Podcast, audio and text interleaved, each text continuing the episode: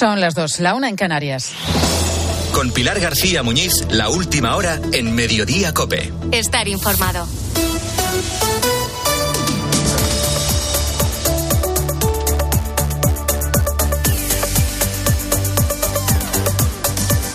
¿Qué tal? ¿Cómo estás? Muy buenas tardes. Bienvenido, como siempre, a Mediodía Cope. Más de mil días usándola a diario de forma obligatoria para coger el autobús, el metro, el tren, también el avión. Bueno, pues hoy ya pasamos página. Nunca más mascarilla. En tres palabras, no lo ha podido explicar mejor Alberto, ¿verdad? Adiós a las mascarillas en el transporte público, al menos por imposición. Casi tres años llevábamos usándola cada día para evitar la propagación del COVID, pero desde hoy, como estamos diciendo, pues ya no es obligatorio, ni en el transporte ni en aquellos centros sanitarios donde no se dispensen medicamentos, como, como es el caso de las ópticas u ortopedias, después de que lo aprobara ayer el Consejo de Ministros y que hoy la norma ya haya sido publicada esta mañana a primera hora en el el boletín oficial del Estado. Y eso ha hecho que muchos esta mañana pues hayan cogido un autobús o un taxi sin miedo a dejarse la mascarilla olvidada en casa, que esto nos ha pasado en algún momento a todos sin excepción. Este mediodía COPE lo hemos comenzado a la una de la tarde en la Plaza de Cibeles en eh, Madrid. Es uno de los puntos neurálgicos de la capital en cuanto a comunicaciones porque por allí parten, llegan o pasan todo tipo de transportes, autobuses, hay dos bocas de metro también de la línea 2 cerca o taxis.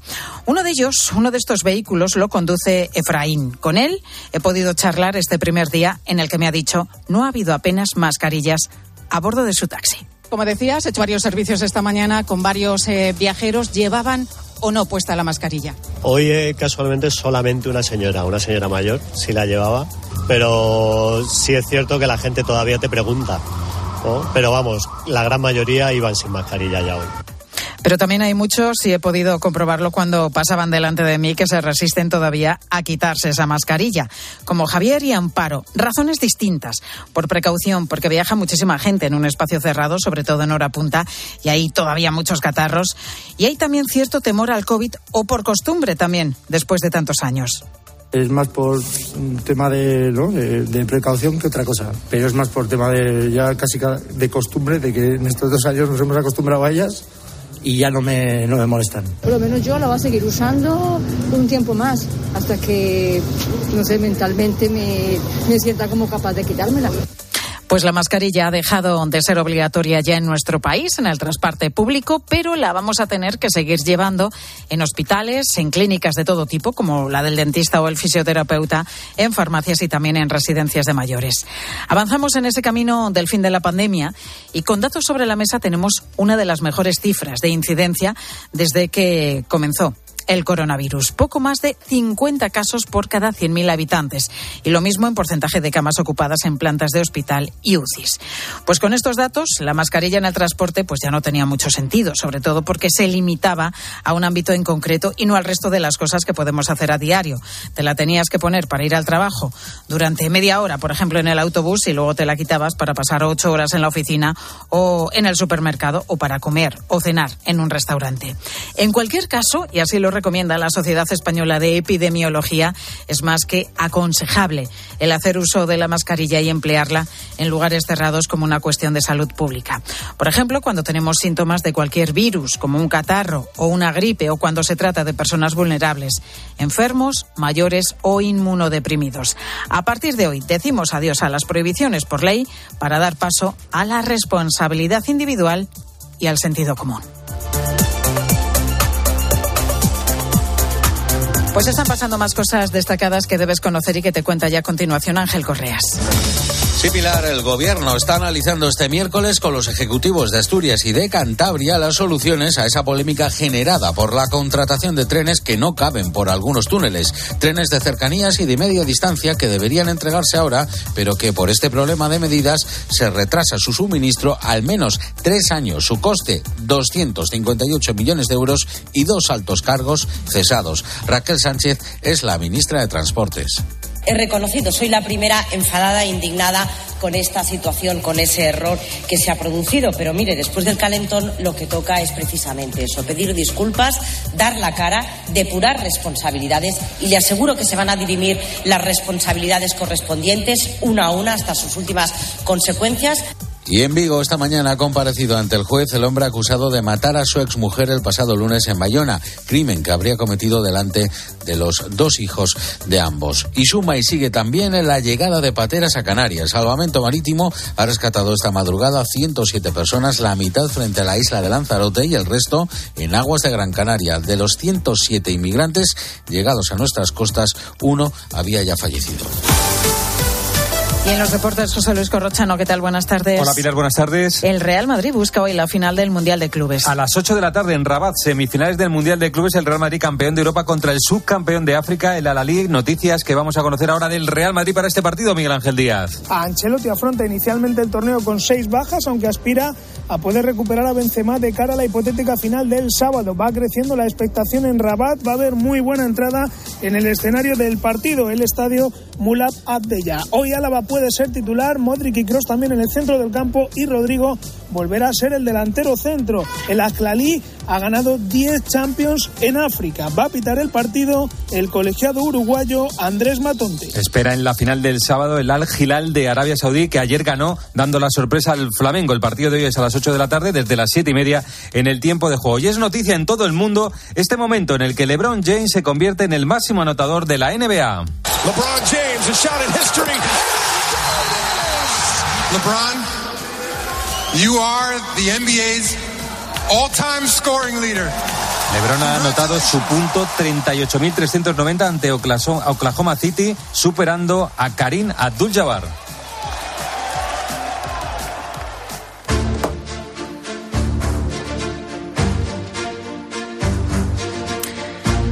59 horas han pasado ya de ese terremoto de magnitud 7,8 que en la madrugada del lunes sacudía literalmente la frontera entre Turquía y Siria. 59 horas con cifras que a medida que, pasa el tiempo pues no dejan de aumentar.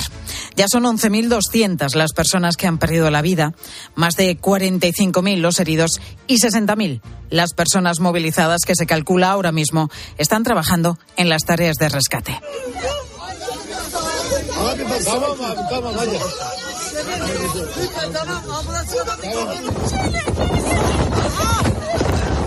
Bueno, es el sonido estremecedor que nos llega desde Marash, una ciudad de Turquía. Allí estaba produciéndose el rescate de un bebé de 18 meses tras pasar bajo los escombros pues todo este tiempo. Las labores de búsqueda de supervivientes se realizan ahora mismo entre millones de toneladas de restos de edificios. Hay miles de personas atrapadas bajo ellos.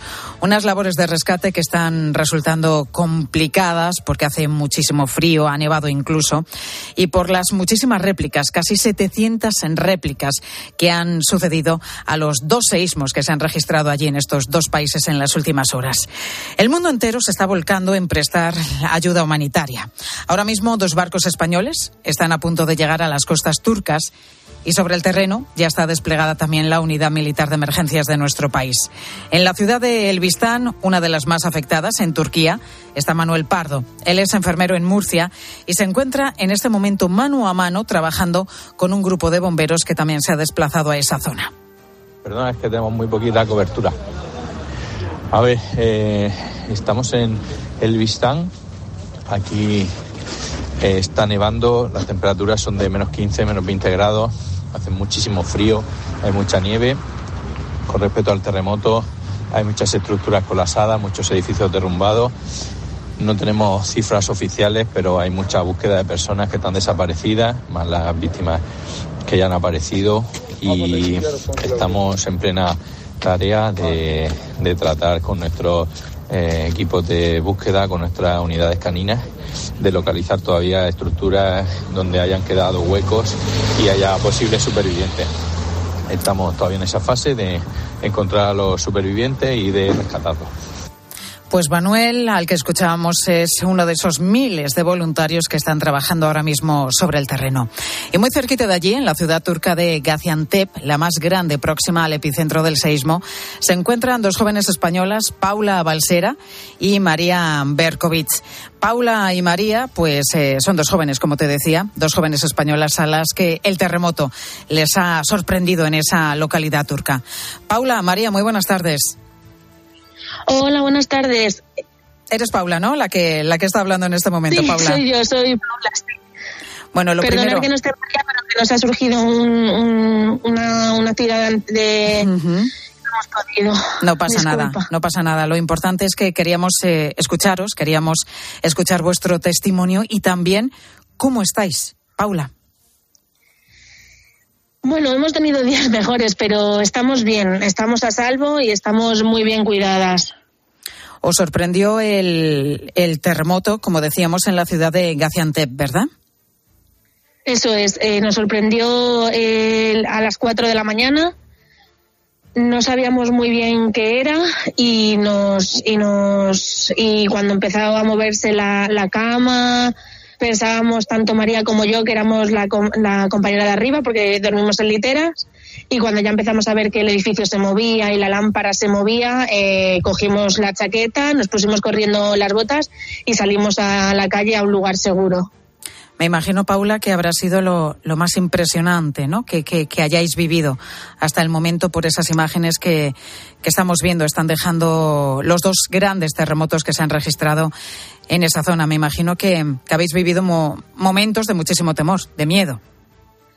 momentos de, de miedo absoluto porque para ambas es, eh, era la primera vez que teníamos eh, sufríamos un terremoto y nos pusimos temimos por nuestra vida y por la de nuestros compañeros ¿Qué estabais haciendo vosotros concretamente allí?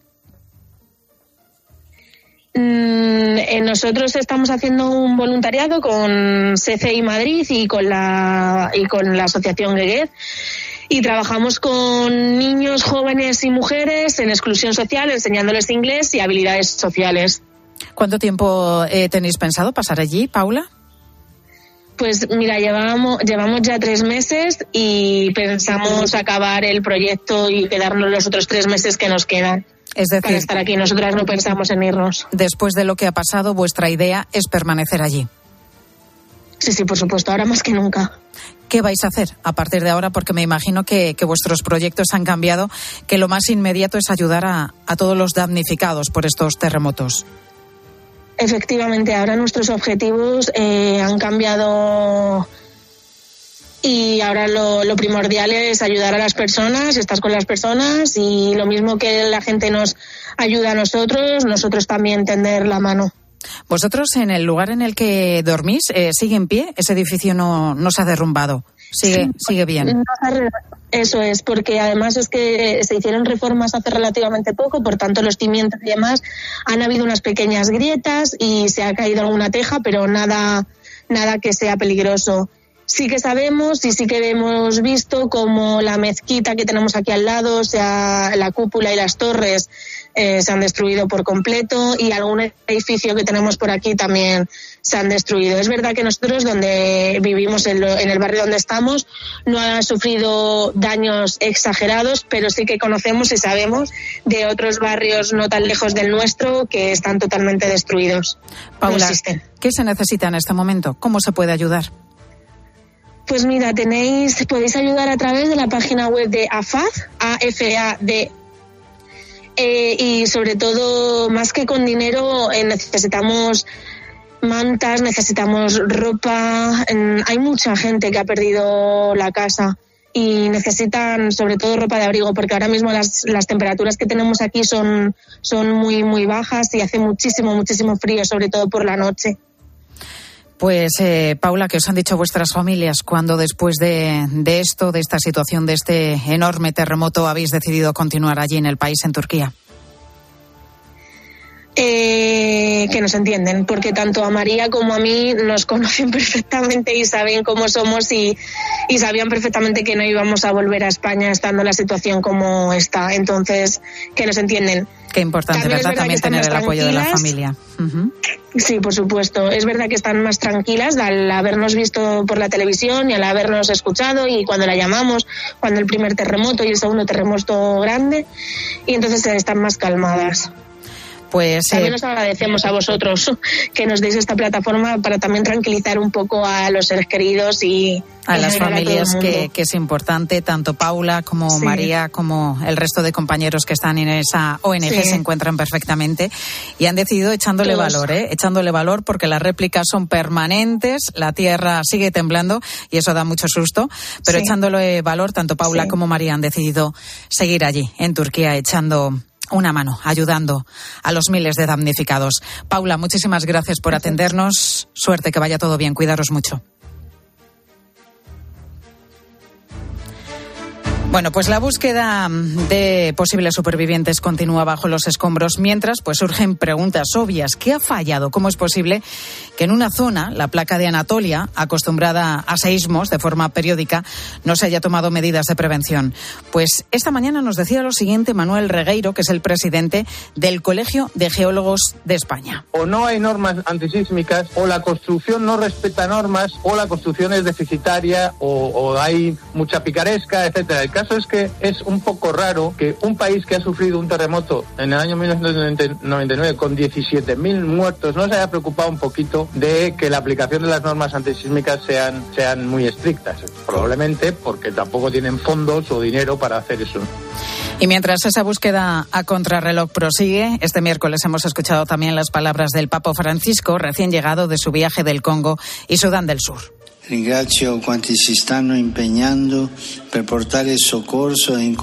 Agradezco a todos los que se están empeñando en prestar auxilio y pido solidaridad con estos territorios que ya han sufrido una larga guerra. Recemos juntos para que nuestros hermanos puedan salir adelante a pesar de esta tragedia y pidamos a la Virgen que les proteja. Dos y dieciséis minutos de la tarde vamos a continuar con otros asuntos porque hoy en España 700.000 personas, la mayoría mujeres, no trabajan por decisión propia para cuidar a sus familiares.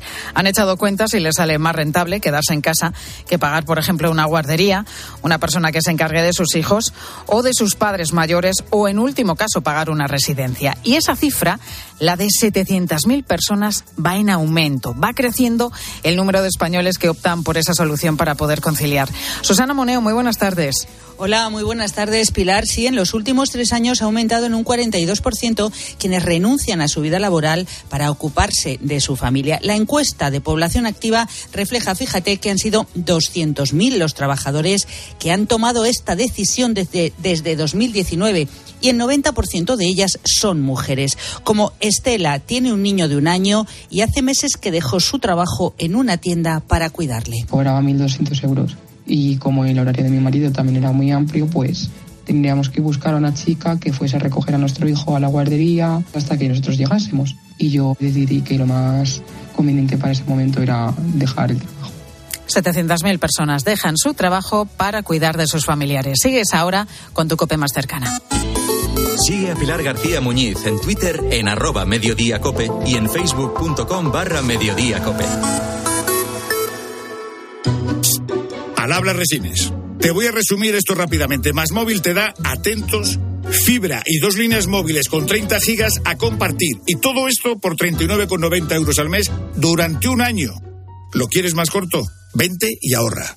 Llama gratis al 1498. Más móvil, ahorra, sin más. Dos cositas. La primera, según están las cosas, necesito que me ayudes a ahorrar. La segunda, yo me voy a la mutua. Vente a la mutua y además de tener descuentos en carburante, te bajamos el precio de tus seguros, sea cual sea. Por esta y muchas cosas más, vente a la mutua. Llama al 91 555 5555. 91 555 5555. Condiciones en mutua.es. Señores pasajeros, el nuevo Sub C5 Aircross llega a destino. Fin de con amigos en la nieve. Los más comodones cuentan con tres asientos independientes disponibles en caso de agujetas. Nuevo Sub Citroën C5 Aircross Plug-in Hybrid, tan generoso como tú. Súbete a los días de hasta el 20 de febrero con una financiación súper generosa. Citroën. Condiciones en citroen.es. ¿Y tú que tienes niños? ¿Qué necesitas para tu seguridad? Bueno, ya no son tan niños. A veces se quedan solos en casa y siempre esperando que no la líen. Pues Securitas Direct les protege también cuando están en casa. La alarma se puede conectar desde dentro para moverse libremente y el botón SOS les asegura ayuda inmediata en caso de emergencia. Y es que tú sabes lo que necesitas y ellos saben cómo protegerte. Llama ahora al 900-666-777 o entra en securitasdirect.es y descubre la mejor alarma para ti. Saludos, criaturas. Soy Goyo Jiménez. Y como sabéis, soy un gran defensor de todo lo americano. Pero en oftalmología solo confío en producto nacional. Por eso me puse en manos de Clínica Baviera para operarme de presbicia y decir adiós a las gafas de cerca. Haz como yo y pide cita en el 900-180-100 o en clínicabaviera.com y corrige la vista cansada.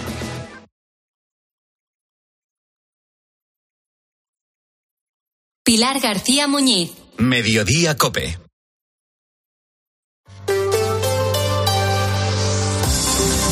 Cope Madrid. Estar informado.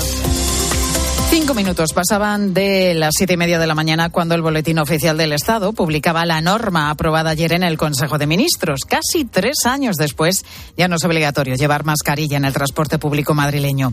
COPE está desde primera hora en la calle, en los intercambiadores, en las estaciones de metro y cercanías de la región. Hace un rato, de hecho, estábamos aquí al lado en Cibeles comprobando en primera persona si los madrileños tenían ganas de quitarse ya la mascarilla o si optan por la prudencia y la mantienen. Alberto lo ha tenido claro desde primera hora. No, nunca más. A poder ser, nunca más. Otros usuarios como Radamel prefieren seguir llevándola. Con, con, más personas, sí, y voy a intentar llevarla. No solo por el COVID, sino por el resfriado común. Pero no solamente en el transporte. Desde las 7 y 35 de esta mañana ya no es obligatorio llevar mascarillas si vas, por ejemplo, a una ortopedia o a una óptica, como en la que se encuentra ahora mismo Ramón García Pellegrín. Ramón, buenas tardes. Pues estoy en la óptica Opticalia Pirámides. Buenas tardes, Pilar, con su encargada, con Raquel. ¿Qué tal? Buenas tardes. Hola, buenas tardes. Te veo que estás sin mascarilla. Es una liberación, me imagino, poder trabajar sin mascarilla a partir de hoy. Sí, ya por fin, por lo menos, podemos trabajar, ver las caras de los clientes, que nos vean, eh, gesticular sin necesidad de que sea solo con los ojos.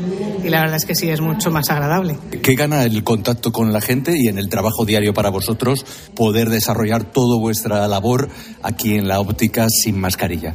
Hombre, yo creo que para nosotros es bastante importante porque muchas veces los gestos también hablan y, y, aparte el tema de las gafas con una mascarilla al final para probártelas te las tienes que bajar sí o sí, o sea, no puedes hacerlo de otra forma. ¿Y los clientes cómo lo han aceptado? De momento, los que han venido, los que se han pasado por aquí esta mañana, han venido la mayoría sin mascarilla, ya lo sabían, tenían dudas.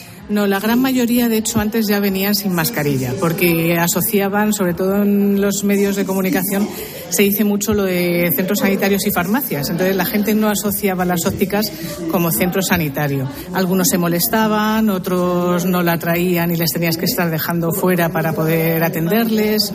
Era un caos, un poquito caos. ¿Habéis tenido alguna anécdota así con algún cliente que se negara a ponerse la mascarilla? Bueno, sí, sí que ha habido. Ha habido gente que se ha ido enfadada, eh, que no va a volver, bueno, los típicos. Y también ha habido gente, sobre todo al principio, muy curioso, que es que te salía incluso con las gafas de bucear y cosas así que venían. O sea, la verdad es que ha habido de todo. ¿eh? ¿Notabais que quizás la gente mayor tenía más recelo a lo mejor a entrar sin mascarilla o ahora pueda tenerlo? Sí, sí, la gente mayor siempre, yo creo que desde un principio siempre ha tenido mucho más recelo. Entonces, y a pesar de que ahora las noticias sean mejores y bueno, pues eh, la incidencia también vaya bajando, todavía siguen teniendo más, más recelo en ese sentido. A ver si ahora ya por lo menos empezamos a normalizar. No hay que tampoco banalizarlo, pero creo que o lo normalizamos o, no vamos a ir para adelante todo lo bien que, que necesitamos. Y a partir de hoy vais a estar sin mascarilla en todas las dependencias de la de la óptica, por ejemplo, cuando se pase a graduar en una sala más pequeña? Ahí ya sí que yo lo dejo personalmente a criterio de cada una. Yo creo que hay que ser responsable en el sentido de cuando estamos a lo mejor con una gripe o constipados o con las alergias, pues sí, cuando tienes un contacto más estrecho a la hora de graduar, que te acercas más, pues ahí creo que cada uno que haga lo que quiera. Cuando le pones, eh, le sientas y a la hora de graduar o le bajas muchas veces la mascarilla o se le empaña y tampoco puedes graduar bien. La persona que está al otro lado, pues dependiendo, yo personalmente no lo voy a hacer, pero sí sé de compañeras que sí o se sienten más seguras, pues me parece perfecto, la decisión es de cada una. En Raquel, tenéis un cartel en la puerta donde animáis a la gente a sonreír antes de entrar en la óptica. Hoy, hoy por fin esas sonrisas se pueden ver, ¿no? Sí, sí, sí, efectivamente. Es un cartel que ya teníamos antes y la verdad es que porque nos parece que la parte de la empatía también se ha quedado, la pandemia ha hecho mucho daño en ese sentido. O todos estábamos más ariscos, más, no sé, más insoportables y sonreír al fin y al cabo es lo que nos queda. Pues muchas gracias Raquel por conversar con nosotros. A vosotros. Primer día sin mascarillas en esta óptica y Pilar ya lo oyes, pues están la verdad muy contentos y bastante liberadas también las trabajadoras aquí en este centro en Opticalia Pirámides. Gracias Ramón. Bueno, recuerda que sí sigue siendo obligatorio llevar esa mascarilla cuando entres en un hospital, en un centro de salud, en una residencia de mayores y si tienes que ir, por ejemplo, también al dentista. Dos y veinticinco minutos de la tarde, momento de conocer la situación del tráfico en Madrid. Móvil Norte, concesionario oficial BMW, patrocina el tráfico. Patricia Arriaga, buenas tardes. Buenas tardes, pues a esta hora continúa la situación bastante tranquila en la red de carreteras de Madrid, aunque precaución sí que registramos tráfico en aumento en la M40 en la zona de Coslada en sentido A3. En el resto de vías, entradas y salidas se circula con total normalidad. Que los mejores ingenieros hagan los mejores coches es lógico. Que cuando quieras conducir, conduzcas un BMW también es lógico. Como que el mejor servicio te lo ofrezca tu concesionario de confianza. Lógico, ¿verdad? Si quieres BMW, quieres Móvil Norte. Porque lo lógico es querer siempre lo mejor. Visítanos en Móvil Norte, carretera del Plantío 62 Majada Honda o en movilnorte.bmw.es. Más jugadores, más sesiones, más días, más tenis. El Mutua Madrid Open mejor que nunca. Compra ya tu entrada en www.mutuamadridopen.com y disfruta del mejor tenis del planeta del 24 de abril al 7 de mayo en la Caja Mágica. Aprovecha las ayudas europeas a la rehabilitación para mejorar tu calidad de vida y ahorrar dinero. En el Colegio de Arquitectos de Madrid te informamos y tramitamos tu solicitud de forma gratuita. Consúltanos en oficinarehabilitación.coam.org. Campaña financiada por la Unión Europea. Next Generation. Plan de recuperación. Comunidad de Madrid. Si a usted lo que realmente le gusta es perder el tiempo atendiendo visitas de desconocidos para intentar vender su casa en lugar de ver su serie favorita en familia, hágalo. Si no, confíe la venta de su casa a los mejores profesionales y disfrute de lo que realmente le gusta. Gilmar, de toda la vida un lujo. Cope Madrid. Estar informado. Nueva reunión entre la Consejería de Sanidad y el Comité de la Huelga de Médicos de Familia y Pediatras madrileños que, pues eso, que se vuelven a reunir. Una cita más que termina sin acuerdo, Toño López. Pues han sido casi tres horas de reunión en un clima cordial, pero que no ha servido para desconvocar la huelga iniciada el pasado 21 de noviembre en la atención primaria. El acuerdo parece que sigue lejos y la secretaria general de AMITS, Ángela Hernández, ve la negociación con escepticismo porque hoy solo se ha concretado una nueva cita para la semana que viene. La huelga indefinida continúa, pero al menos salimos con el compromiso de una nueva fecha de negociación para el lunes o el martes. Hay desacuerdos en cuanto a los plazos de implantación del límite de las agendas y continúa habiendo dudas. Para la presidenta de la comunidad, Isabel Díaz Ayuso, se trata de una huelga política que asegura se va a prolongar hasta las elecciones. Cope Madrid. Estar informado. La Pasión según San Mateo de Bach llega al Auditorio Nacional el próximo 28 de marzo. Una de las obras más icónicas de la música, interpretada por los famosos Vox Luminis y la Orquesta Barroca de Friburgo. Este San Valentín regala pasión. Entradas a la venta en la web del Auditorio Nacional. Cambiamos los fijos por los smartphones, la tele de tubo por las Smart TV, el diésel por el híbrido. ¿Y todavía tienes bañera en tu baño? Cambia tu vieja bañera por un plato de ducha antideslizante con Ducha Manía. Todo en un solo día. ¿Qué? ¿Te cambias? Con Ducha Manía, en Paseo del Molino 6. Llama ahora 914-684907 o duchamanía.es. Los Fernández son muy amables. Recogida a domicilio de cortinas y edredones, de alfombras y de tapices, limpieza y restauración. 91 308 5000. Los Fernández.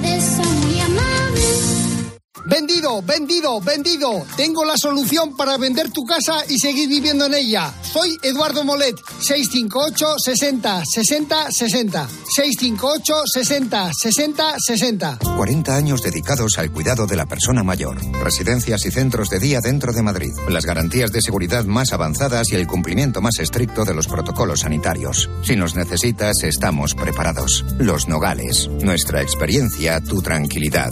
91 331 3101 o en losnogales.es. Begoña Villacís ya es oficialmente la candidata de Ciudadanos al Ayuntamiento de Madrid, a pesar de no haber conseguido los avales necesarios, ni ella ni los otros dos candidatos que se habían presentado. El partido explica que con los nuevos estatutos el porcentaje ha variado y que a Villacís le han faltado cuatro avales. Al ser la candidatura más votada, la que tiene más apoyo, se convierte oficialmente en la candidata, aunque sea por la puerta de atrás.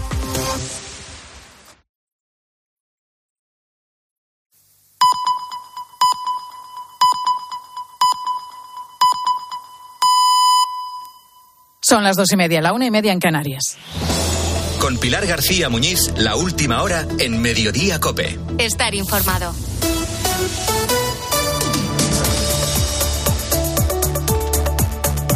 ¿Qué tal? ¿Cómo estás? Buenas tardes. Bienvenido a Mediodía Cope. Ya son más de 11.000 las personas fallecidas por los terremotos que han afectado a Turquía y Siria, pero según te cuento esto es posible que esa cifra que se ha dado hace un ratito pues sea ya mucho mayor.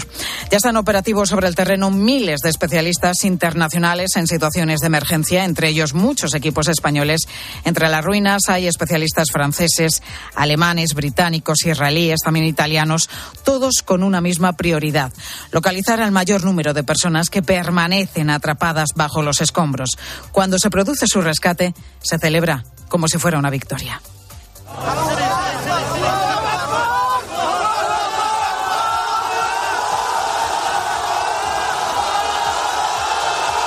Gaziantep es la ciudad turca que está más próxima al epicentro del terremoto, la gran ciudad turca, la más próxima, como te digo, al epicentro.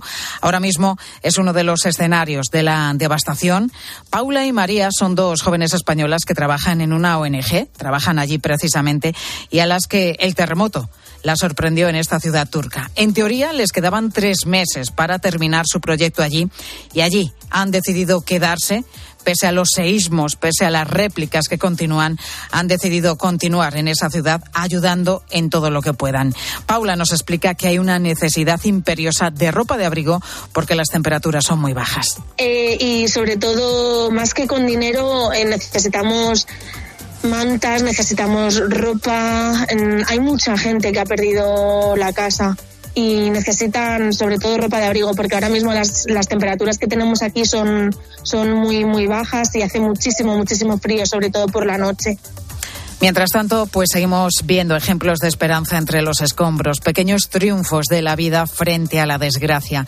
Y son pequeños también porque los protagonistas son en su mayoría niños, aunque su valor y su fuerza sea gigantesca. Mohamed, por ejemplo, es un niño sirio y por la escena que voy a describir, pues no tiene más de tres añitos. Está atrapado entre dos planchas de hormigón y escombros. En ese hueco apenas cabe una mano y mucho menos una botella, ni siquiera una de esas pequeñas que podemos llevar cualquiera de nosotros en una mochila o en nuestro bolso. Sus rescatadores han optado por darle agua utilizando un tapón de plástico.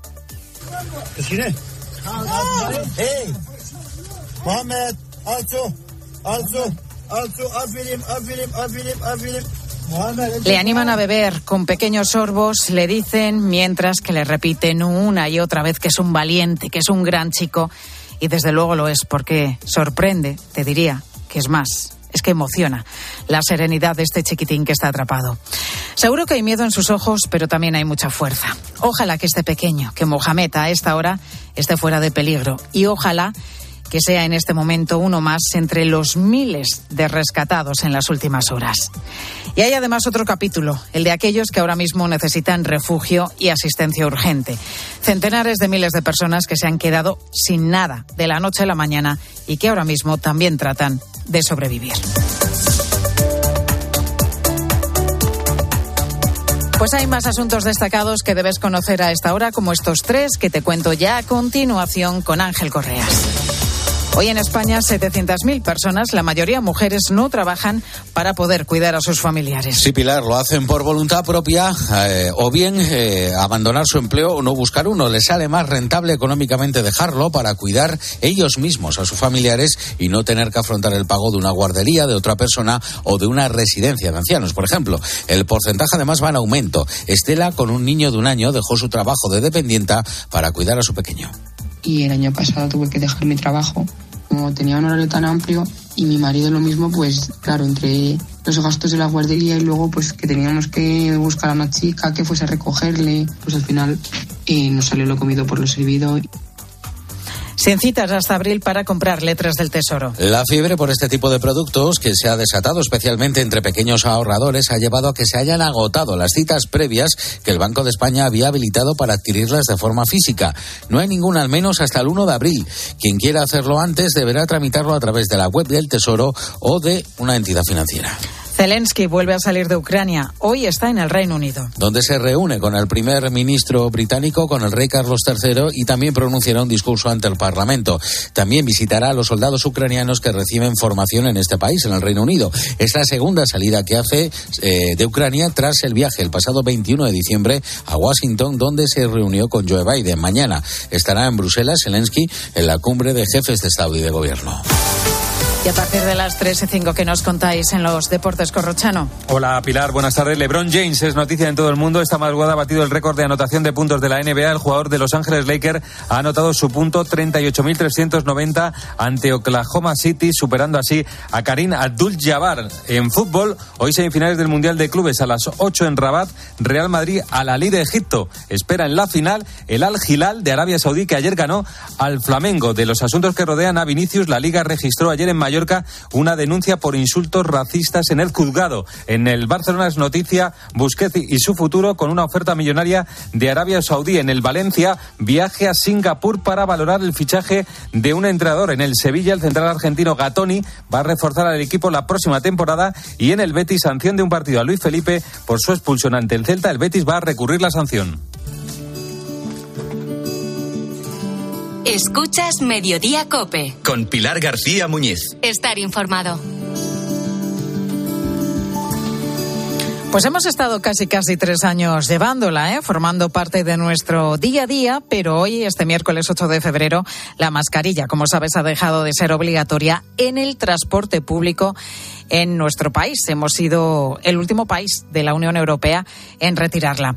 Una decisión sobre pues eh, la que hay opiniones para todos los gustos. No, pues porque son tanto tiempo ya con la mascarilla puesta. Sí, por fin, por fin, por fin. Yo, para mí es un descanso, la verdad. No, nunca más. A poder ser nunca más. Ahora entiendo que habrá gente que, que no le parezca así, pero bueno, independientemente de que la autoridad te obligue o no, tú tienes eh, la decisión de poder llevarla o no. Pero creo que ha llegado demasiado tarde. Nunca más mascarilla Ahora mismo la traigo, me, la pondré cuando suba al, tren con, más personas, sí, y voy a intentar llevarla. No solo por el COVID, sino por el resfriado común. Creo que nos beneficia. Además, creo que hay gente que, que está enferma y se sube al transporte público sin, sin el cuidado de no enfermar a otras personas pues son los usuarios del transporte público, pero también están los profesionales que trabajan en él, los taxistas o, por ejemplo, también los conductores de autobús. Esto es lo que nos han dicho. Esa mascarilla, más que nada por mí, por mí, ya que la llevo yo, respeto a mí, se pusiesen. ¿No se cree que va a haber más tranquilidad, más...? Sí, sí, va a haber más tranquilidad, bastante más tranquilidad. Yo a la gente que se quiera poner, que se la ponga, no me dice nada. Yo si algún día me tengo que poner, me la pondré, pero vamos, más tranquila para ver. Hombre, a mí es una cosa que ha llevado el gobierno, pero yo creo que debería de seguir un poquito más, aunque a nosotros nos viene bien por lo del tema de los carnavales quitarla, pero bueno, menos problemas. Pues desde este miércoles ya no es obligatorio su uso en autobuses, metros, trenes, taxis o aviones, tampoco en ópticas, en ortopedias y centros de audiometría. Queda ya, bueno, como una decisión eh, personal, voluntaria, el llevarla puesta o no. Importante, si hay varios lugares donde sí va a seguir siendo obligatoria. Es el caso de los hospitales, de los centros de salud, de las farmacias y también de las clínicas dentales. Además, también tendremos que llevar siempre la mascarilla puesta en las residencias de mayores. Los internos no, ¿eh? los internos no la tendrán que llevar puesta, pero sí quienes trabajen en esa residencia o quienes acudan a visitar a sus familiares. Bueno, al margen de, de opiniones y de gustos, ¿qué dicen los expertos que llevan tres años seguidos rastreando el comportamiento del coronavirus? ¿Tocaba quitar o no la mascarilla en este momento. Según los últimos datos de sanidad, hoy en nuestro país hay 2.000 hospitalizados por COVID, 150 de ellos en unidades de cuidados intensivos. Desde luego, muy lejos de las cifras terribles que hemos tenido en algunos momentos de la pandemia. Nuestro médico de cabecera aquí en COPE, Esteban Pérez Almeida, señala a que había llegado ya el momento. Bueno, nunca podemos decir que se cierran las puertas. Yo creo que lo que tenemos que hacer es mantenernos expectantes y sí decir algo claro, y es que aquellas personas que tengan una patología crónica, sobre todo si es de tipo respiratorio, pues estas se deberían de mantener expectantes y sobre todo deberían de mantener eh, la mascarilla. Y después también indicar algo, que seamos responsables. Es decir, si tú te levantas hoy y tienes una, un ligero síntoma, pues no te cuesta nada ponerte la mascarilla mascarilla pues hoy nos quitamos la mascarilla en el transporte público en nuestro país y hoy hace justo un mes que China reabría sus fronteras al mundo. Y con esa reapertura su economía pues va despertando de su letargo. Pekín va cogiendo velocidad y con un efecto dominó sobre Europa. Marta Ruiz, muy buenas tardes. Buenas tardes, Pilar. ¿Cómo puede afectarnos ahora, por ejemplo, que la inflación empiece a contenerse? Bueno, es el principal miedo, ¿no? Que el fuerte aumento de demanda de materias primas como gas, petróleo, metales por parte de la segunda economía del mundo empuje estos precios y dé la vuelta a la tortilla, pero hay contrapesos que equilibran la balanza. Por un lado, una menor demanda de esas materias primas por parte de Estados Unidos o Alemania, que están a las puertas de la recesión. Pero no solo esto. Ramón Raymond Torres, director de coyuntura de Funcas, la Fundación de Cajas de Ahorro la reactivación de China pues también ayuda a deshacer los cuellos de botella que se habían formado en los puertos chinos, en todo tipo de suministros, bueno, bienes que sirven para nuestra industria que habían encarecido eh, los eh, bienes industriales a lo que se suma un desplome del coste del transporte marítimo. Así que de momento que se mantenga esta moderación de los precios va a depender más de nuestras cuestiones internas, Pilar, como ese ansiado pacto de rentas que no termina de llegar. Eso sí, los alimentos están en máximos y no comenzarán a relajarse hasta la primavera. Gracias, Marta. Y miramos también al Tribunal Constitucional porque allí este miércoles y tras 13 años de retraso ha comenzado el debate sobre el recurso que el Partido Popular planteó a la ley del aborto de José Luis Rodríguez Zapatero. La norma es de 2010 y hoy sigue vigente. Permite a una mujer interrumpir el embarazo hasta la semana 14 de gestación. En la última década en España 100.000 mujeres han abortado cada año. Patricia Rossetti, muy buenas tardes. Buenas tardes, Pilar. Todo apunta a que 13 años después el tribunal presidido hoy día por Cándido Conde Pumpido avalará la ley actual. Pues todo apunta a ello, Pilar, porque lo primero que ha hecho el Constitucional de Pumpido es rechazar las recusaciones presentadas sobre cuatro magistrados, incluido el mismo, y las rechaza por falta de legitimación de los cinco exdiputados del PP que presentaron la recusación a título particular y en nombre propio. La presentación corresponde a la agrupación de 50 o más diputados. La magistrada Concepción Espejel no está de acuerdo con esta decisión y presentará un voto particular. Ayer los progresistas le tumbaron su abstención. Espejel se consideraba contaminada, como se dice en el argot jurídico, porque participó en el informe del Consejo sobre el anteproyecto de ley y dijo que el TC, el, TC dijo ayer que no estaba justificado y ello habría llevado también a la abstención de la vicepresidenta del Tribunal, Inmaculada Montalbán, porque fue vocal en ese mismo Consejo. Las recusaciones pesaban sobre ellas dos, sobre Conde Pumpido, porque fue fiscal general en el momento de aprobarse esa ley y se pronunció sobre el asunto, y Juan Carlos Campo era secretario secretario de Estado de Justicia. Si se hubieran estimado las cuatro recusaciones, el Constitucional se habría quedado bloqueado. Gracias, Patricia. Sobre el alacra del aborto hablado en este mediodía COPE, Jaime Mayor Oreja, presidente de la Federación Europea One of Us no solo va a ser una sentencia del Constitucional sobre el aborto, es que este mismo mes va a haber otra sentencia de este tribunal sobre la eutanasia, otro sobre lo que significa la libertad de educación, la llamada ley CELA, ¿no? Estas sentencias constituyen en sí mismo una, una una extraordinaria gravedad, porque es un ejemplo de cómo se está tratando de cambiar un orden social por otro, gracias al dominio, al asalto constitucional que han llevado a cabo en estas últimas semanas. Y hay otro punto de atención destacado en la actualidad este miércoles en el Senado, que hoy lleva dos de las leyes estrella de Irene Montero. Y es que mientras el Constitucional dirime sobre la actual legislación del aborto, la Cámara Alta da luz verde a una nueva norma que va a sustituir a la vigente. Esta permitirá a las jóvenes menores de 16 años interrumpir su embarazo sin la necesidad de consentimiento paterno. Además, el Senado aprueba también la ley trans que permitirá el cambio de sexo en el registro desde los 16 16 años y sin necesidad de informes médicos ni psicológicos. Y el tercer foco de interés pues está en el Congreso de los Diputados. Nueva sesión de control al Gobierno y de nuevo la ley del solo sí es sí en el centro de la polémica. Cuatro meses desde su entrada en vigor y 418 agresores sexuales beneficiados gracias a esta norma. Tengo por costumbre dar la cara y asumir las responsabilidades de las acciones de mi gobierno cuando acertamos y cuando no acertamos. Y cuando hay un problema, me empeño en resolverlo. Pida disculpas, rectifique y déjese ayudar por el Partido Popular. Es su soberbia la que le impide ser feminista de verdad. Pues escuchábamos a Pedro Sánchez y también a la portavoz del Partido Popular, a Cuca Gamarra, en esa sesión de control que ha tenido lugar este miércoles en el Congreso de los Diputados. Los populares, pese al no del PSOE, insisten que con sus votos pueden sacar adelante esa reforma y el PSOE necesita los apoyos, toda vez que el bloque de socios de investidura se ha puesto del lado de Unidas Podemos y no del ala socialista del Ejecutivo. Ricardo Rodríguez, buenas tardes. ¿Qué tal? Buenas tardes, Pilar. La reforma a la norma promovida por Irene Montero tensa todavía más la coalición, mientras desde las agrupaciones socialistas hacen cuentas de cómo influye la situación en el calendario electoral. Sí, la crisis extiende el desconcierto y el enfado a partes iguales a gran parte del PSOE. Cunde el vértigo en los territorios desde donde llaman al gobierno a solucionar ya los daños del sí Comentarios como la Moncloa ha vivido en una nube o al margen de la realidad se repiten en círculos socialistas. Un run run del que son conscientes en el alto mando socialista que prioriza sacar adelante la reforma de la ley, restando importancia al color de los apoyos, aunque alejan la llegada a pleno para iniciar la mera toma en consideración al lejano 7 de marzo. Mientras, las dos patas de la coalición libran su guerra. Desde el PSOE trasladan que la ministra de Igualdad está pensando más allá de la ley, entre otras cosas, a situar a Podemos en una posición de fuerza ante el pulso con Yolanda Díaz, que por cierto sigue apostando por reconducir la situación entre los socios. Pocos abonan a esa tesis ante la cercanía de las urnas y el Día de la Mujer, el 8M. Gracias, Ricardo. Seguimos en mediodía, ahora con tu cope más cercana. Pilar García Muñiz. Mediodía Cope. Estar informado.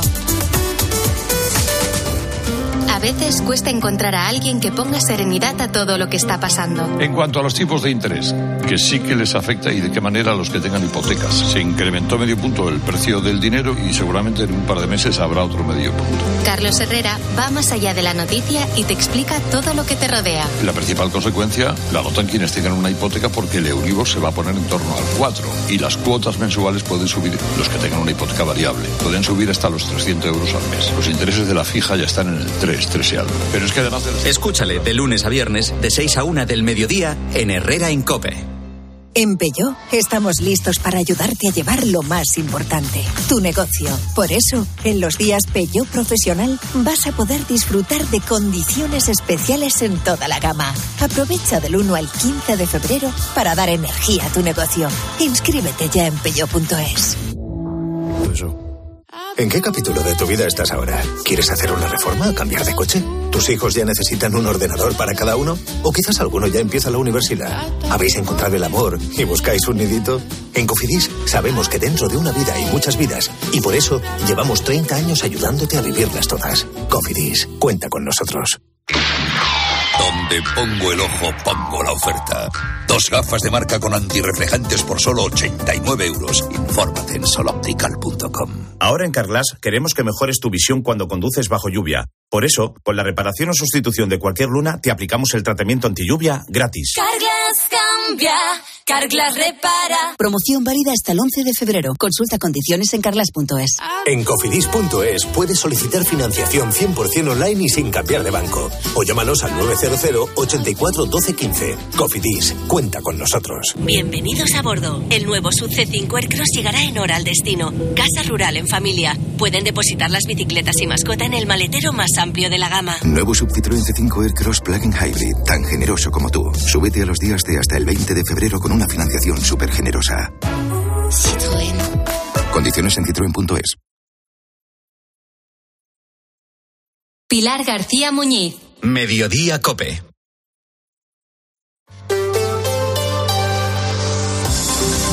Cope Madrid. Estar informado. Los 40 efectivos del grupo del ERICAM de la Comunidad de Madrid, desplazados a los terremotos de Turquía y Siria, llevan ya más de 13 horas trabajando sobre el terreno. Les han mandado a la zona de Iskenderum, cercana a la ciudad de Alejandreta, un lugar donde todavía no había acudido ningún equipo de rescate. Las condiciones de trabajo, bueno, pues son muy complicadas, son duras, hace muchísimo frío. Se están organizando en diversos equipos para estar continuamente trabajando junto a los rescatadores turcos. El objetivo es apuntalar las estructuras e ir buscando supervivientes.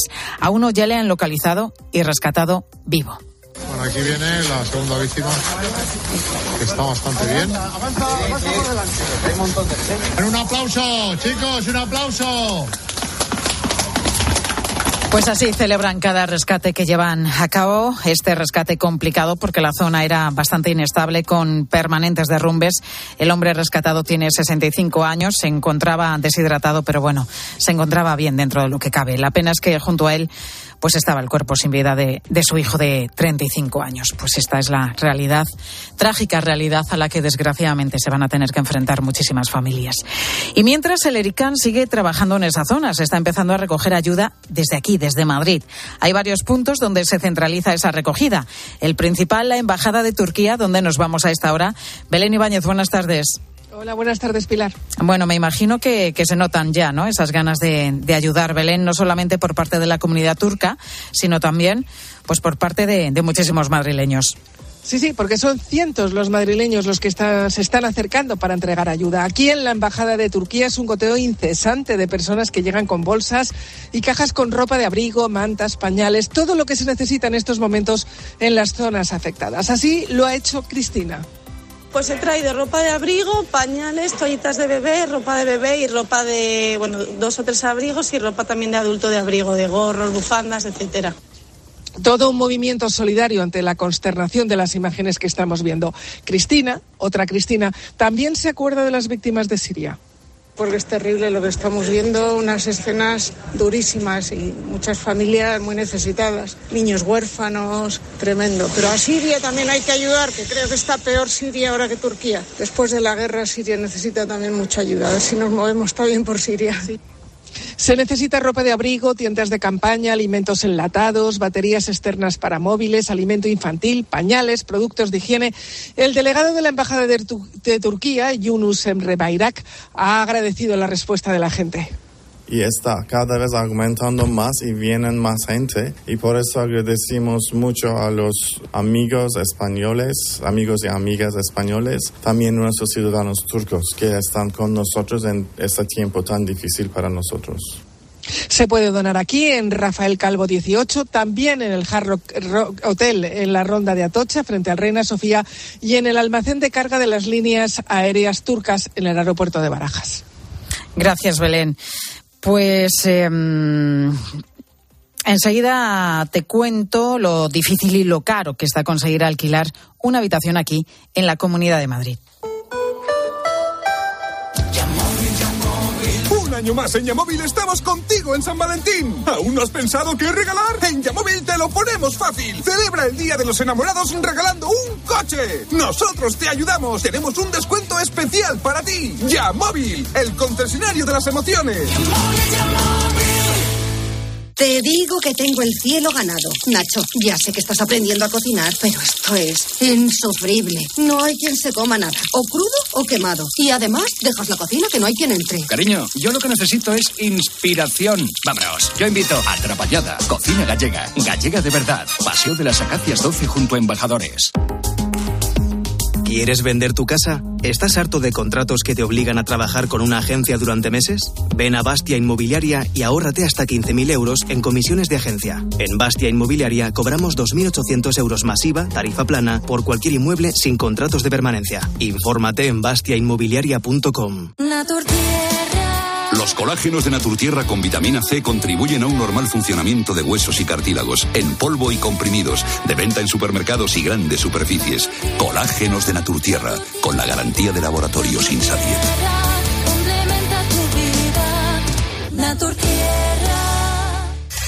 Cope Madrid. Estar informado. Compartir casa en la Comunidad de Madrid cuesta de media 503 euros al mes, un 13% más que hace cinco años y casi un 70% más que hace siete. ¿Qué hay detrás de esta fuerte subida? Pues se mezcla un poco de todo. La situación económica actual, la inflación o el Euribor por las nubes. Pablo Fernández, buenas tardes. Buenas tardes, Pilar. Por eso, Pablo, lo de encontrar una habitación para alquilar en Madrid es ya casi casi también una misión imposible. Desde luego, en datos de diciembre de 2015 a diciembre de 2022, el precio medio del alquiler de una habitación en la Comunidad de Madrid ha pasado de los 298 hasta los 503 euros al mes. Hay menos oferta, precios más caros y peores condiciones. Son muchos los jóvenes que se pasan meses en la búsqueda de una habitación o un piso compartido, pero con los precios tan elevados la situación es difícil, como explica Pau. Yo intenté alquilar un piso con un mes de antelación, los pisos estaban muy caros en su momento. Conseguí una habitación y me di cuenta que me vendieron algo que no era y encima era muy caro. Al final conseguí una habitación que está por la zona de Quevedo por 700 euros. Lo peor para estos jóvenes de 18 a 35 años, que son la mayoría de personas que viven en alquiler, es que no parece haber alternativas y todo apunta a que si no hay mayor oferta, los precios seguirán subiendo en 2023. Gracias, Pablo. Y recuerda que ya no es obligatorio llevar mascarilla en el transporte público. Por lo que he visto hace un ratito aquí, cuando hemos estado haciendo este mediodía fuera en el intercambiador de cibeles, pues hay de todo. Los que ya no la llevan puesta y los que la mantienen por seguridad, porque dice que les da un poquito más de confianza, por prudencia en definitiva. Lo que seguro es que se han acabado ya las discusiones en los taxis, como por ejemplo en el de Efraín. ¿Te ha tocado pelear estos días atrás con gente decir, oiga, le recuerdo que todavía la mascarilla es obligatoria? En plan un poquito amigable, ¿no? Porque, bueno, ya parecía que se veía la luz al final del túnel, ¿no? Entonces, pues bueno, tampoco... Pero la gente se ha comportado bastante, bastante bien. Pues además de en el metro o en el autobús, tampoco va a hacer falta llevar esa mascarilla si entras en una óptica o en una ortopedia. Sí habrá que seguir llevándola puesta cuando vayamos a un hospital, a un centro de salud, a una residencia de mayores o también al dentista. Cope Madrid. Estar informado. Imagina un oso polar que es una vela, con cuernos de reno, sujetando un cenador en el que el techo es una tortuga, encima de un iceberg, acompañado de aves tropicales y koalas. Ah, y un huevo frito. Imaginar una falla de Valencia no es fácil. Por eso hemos lanzado más de 30.000 plazas extra en Avellablo para que vengas a verlas. Viaja desde 7 euros. Consulta condiciones en renfe.com. Nadie te da más. Renfe, tu tren. Que la gastronomía es uno de nuestros mejores embajadores, eso lo saben hasta en Japón. Gracias a los chefs y a productos como Fuentes, el atún rojo, nuestro país triunfa en medio mundo, como en Japón, donde Fuentes es sinónimo del mejor atún rojo.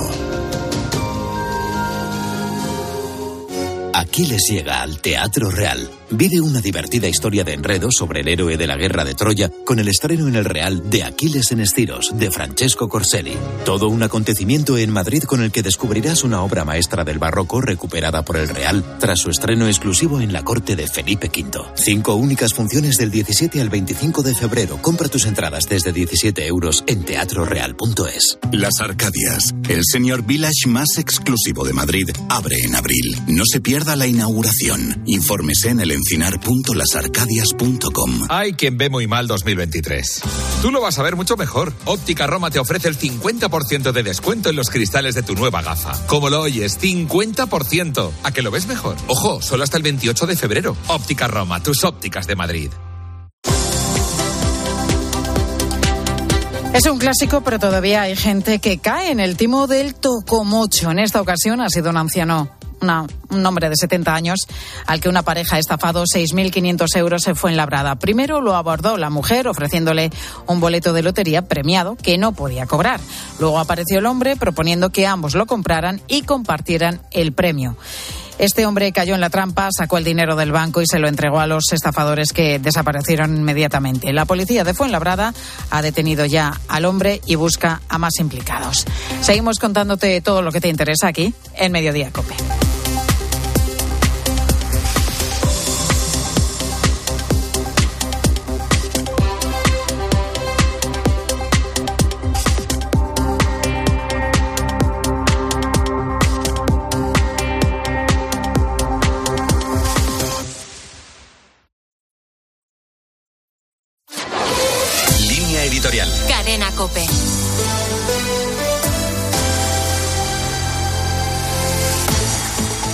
Visita a Mali de Sergei Lavrov, ministro ruso de Asuntos Exteriores, ha suscitado la alarma de los países occidentales con intereses en África que ven impotentes cómo la diplomacia rusa está extendiendo sus redes de influencia en el continente.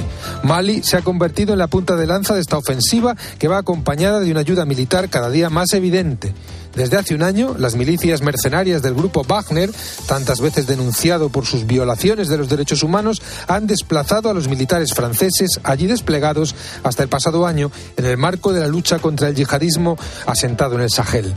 Tras el golpe de Estado en Mali, hace casi dos años, las relaciones de los dos países han dado un vuelco total sobre texto de la ineficacia de las operaciones francesas contra el terrorismo, al tiempo que los mercenarios rusos ocupaban zonas estratégicas en la extensa región del Sahel.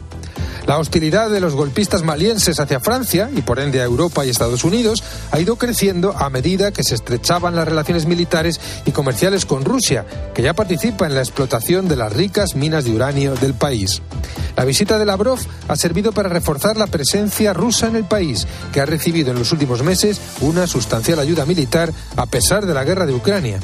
Lo que más alarma a los países occidentales es la expansión de la influencia rusa en otros países subsaharianos